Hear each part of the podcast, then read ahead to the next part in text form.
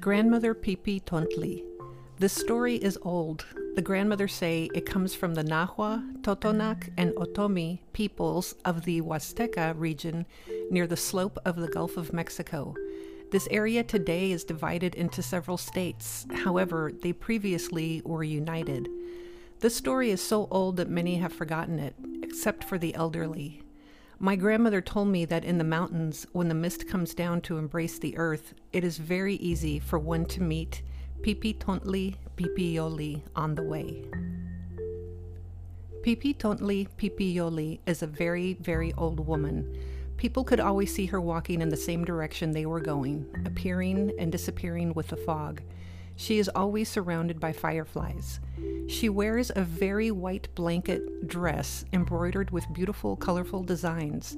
They say that for everyone, the drawings on Pipitontli's clothes appear differently. Her hair is gathered in two braids that surround her head like a crown, and upon them rests a strap on which she holds the pots full of flowers. She carries so much on her head that it causes her back to curve. Some time ago, Kokone, a girl who lived in that area, came across Pipitontli. She saw how old she was and how much she was carrying. She offered to help her with her load of multicolored flowers. However, Pipitontli answered her in a very old language, and Kokone had a hard time understanding. But it was fortunate that her grandmother spoke several languages and had taught them to her. That was how she was able to half understand what Pipitontli said to her. Pipitontli refused to receive help from Kokone and thanked her for her offer. She explained that she still had a long way to go, so she would accept some atole, a warm amaranth drink, in order to gain strength and be able to continue. Kokone, happy to be able to help the old woman at least with something, took Pipitontli to her little cabin and served her tamales, beans, and some delicious atole made by her mother every morning for breakfast. When Kokone's family arrived at the cabin, they were very pleased by the company. Kokone's mother worried that such an old woman was walking alone in the mountains so late at night, asked Pipitontli to spend the night in their home.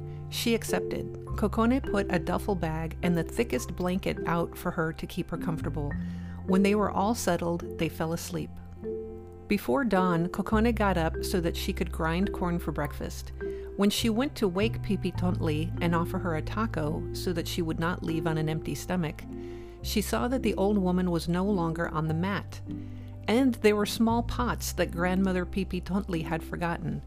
Quickly, she threw a shawl on and went over to the pots so she could take them to the grandmother.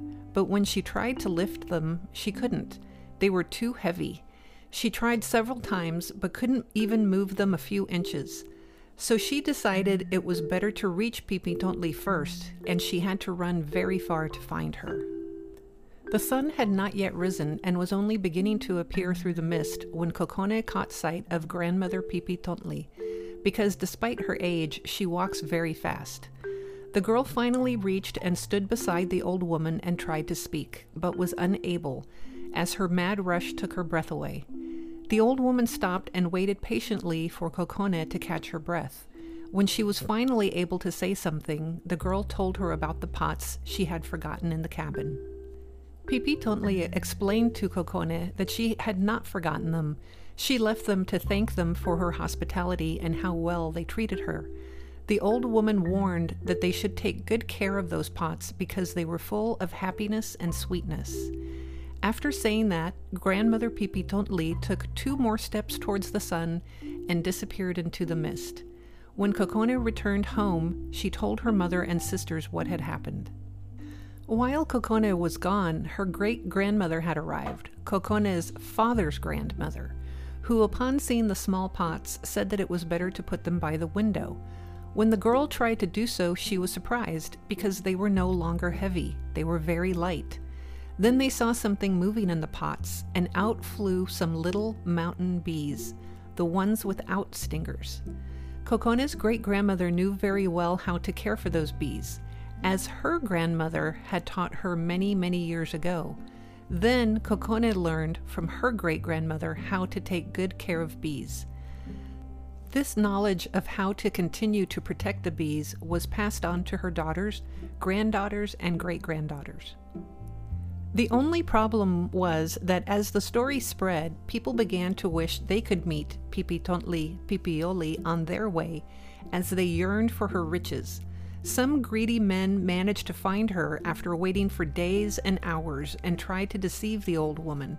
Upon finding her, Pipitontli accepted their invitation and asked them to carry her flowers and pots. These men, thinking of keeping the pots, agreed without hesitation. But to their surprise, when they took the flowers out, they lost their strength, their health, they got fat, and forgot why they were there. They only saw an old woman, a very old woman, laden with flowers that they would lose sight of in the evening mist. My grandmother told me that Grandmother Pipitontli continues to appear when the fog comes. She still carries flowers, pots, and wisdom, only for people with a pure heart who are willing to take care of their bees.